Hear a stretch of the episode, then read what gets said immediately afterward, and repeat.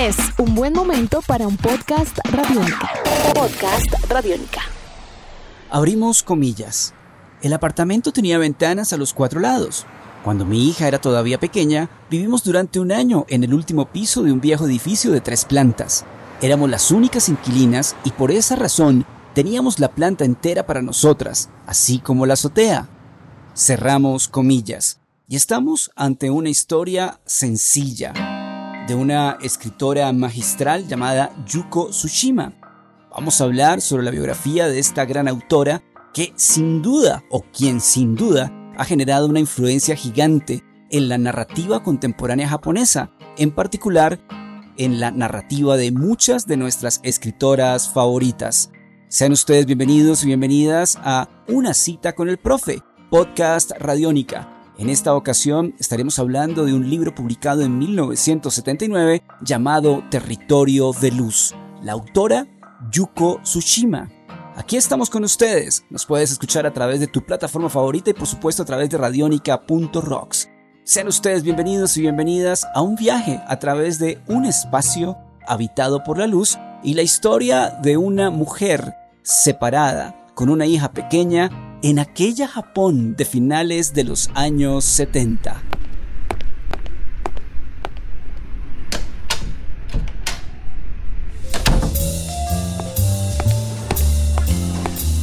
En Radiónica, una cita con el profe. Abrimos nuevamente comillas. Durante la noche oí correr el agua al otro lado de la pared. Estaba ya adormecida, observando desde mi colchón el reflejo de las farolas de la calle y los neones multicolores que se proyectaban sobre el muro del edificio cuando percibí ese sonido ligero y sutil. No sabía en qué momento había empezado a oírlo, es posible que antes de acostarme, o bien podría haberse tratado de una especie de ilusión próxima al despertar. Cerramos comillas. Estamos hablando de una autora magistral, Yuko Tsushima. Nació un 30 de abril de 1947 en Mitaka, Japón, e infortunadamente se fue de esta dimensión el 18 de febrero de 2018 una autora importante quien desde la ficción, el ensayo y la propia crítica literaria creó una de las obras más importantes del Japón. Muchas anécdotas se cuentan alrededor de ella. Una de las más interesantes es el ser hija de un célebre novelista japonés, Osamu Dazai, quien por cierto se suicidó. Por otro lado, ella logró tener una notable visibilidad durante los años 70 cuando logra ganar en 1978 el premio Noma Prize. Además de ello, Yuko Tsushima fue mamá soltera, crió a su hija y parte de quizá aquellos momentos de su vida están en la historia de Territorio de Luz.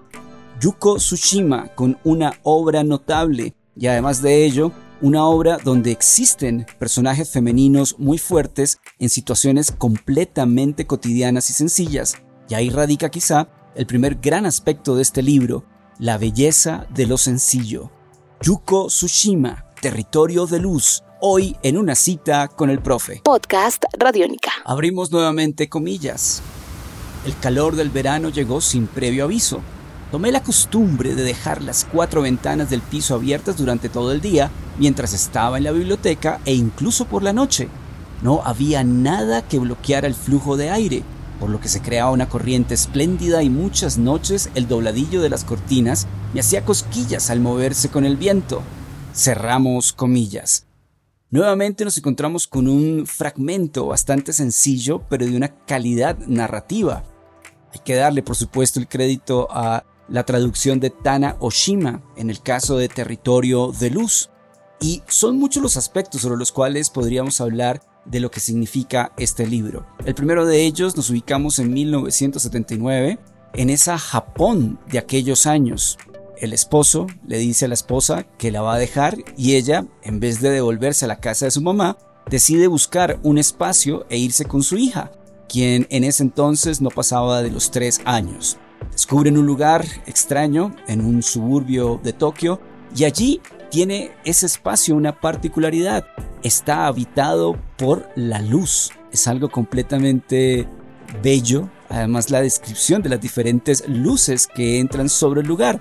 Aquí existen muchos elementos interesantes de análisis. El primero, por supuesto, el papel o el lugar de la mujer de finales de los 70 en Tokio, en una sociedad, por supuesto, patriarcal, en una sociedad fuerte en ese sentido, y una mujer que queda completamente desubicada y con unas idas y vueltas alrededor de sus sentimientos hacia su esposo y todo lo que significa este proceso de divorcio.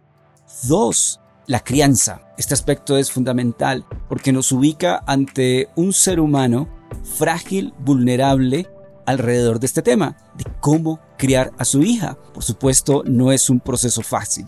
Tercero, esas relaciones que se generan entre los vecinos, las vecinas, la descripción misma del vecindario y por supuesto, además de ello, una reflexión sobre el afecto, sobre la muerte y mucho más. Y cuarto, este aspecto nos puede llamar mucho la atención en particular en Radiónica, ella trabaja en la biblioteca de la radio pública japonesa. Ahí aparecen unos personajes también bastante especiales. De todas las influencias que ha generado en su escritura Yoko Tsushima, si bien podemos encontrarla en algunos momentos de Yokogawa, en algunos cuentos en particular de Hiromi Kawakami, está claro que Sayaka Murata, la gran creadora, joven aún, de la dependienta, tiene en Yoko Tsushima una de sus influencias más importantes. Territorio de Luz, Yuko Tsushima, hoy en una cita con el profe. Podcast Radiónica. Abrimos comillas, nuevamente en una cita con el profe. En una ocasión durante mi adolescencia me quedé dormida sobre el hombro de alguien. No fue el típico sueño ligero en el que la cabeza y el cuerpo se tambalean una y otra vez. Fue un sueño profundo y placentero. Me desperté con unos golpecitos suaves en la cabeza y entonces me di cuenta de que había estado utilizando el hombro de alguien como almohada. Cerramos comillas. Y aquí existe quizá el punto más brillante de esta construcción narrativa. No solamente los personajes, sino situaciones completamente cotidianas. El argumento de esta obra fácilmente, digamos, en un lapso de tiempo es muy breve y quizá de allí la contundencia del mismo. No voy a contar nada más para poder no generarles un incómodo spoiler. Lo cierto es que Yuko Tsushima, Territorio de Luz, es una de las obras más bellas de la narrativa contemporánea japonesa. Cerramos con un fragmento bastante oportuno, aún más en tiempos de confinamiento y cuarentena, momento en el cual se está grabando este podcast. Abrimos por última vez comillas. El acto de frotar ceremoniosamente la espalda de un desconocido me envolvió en una especie de experiencia mística, casi milagrosa. Tuve la sensación de que llevaba horas frotando aquella espalda, pero quizás fuera solo un momento. Cerramos comillas. Sebastián Martínez Pavas en la producción, mi nombre es Álvaro González Villamarín, realización y presentación de una cita con el profe, podcast Radiónica. Que siempre nos acompañe un buen libro. Por cierto, no hemos generado un solo spoiler. Aquí lo importante es que ojalá se encuentren con la narrativa de Yuko Tsushima. Salva tu mundo, usa Radiónica. Nuestros podcasts están en radionica.rocks, en iTunes, en RTVC Play y en nuestra app Radiónica para Android y iPhone. Podcast Radiónica.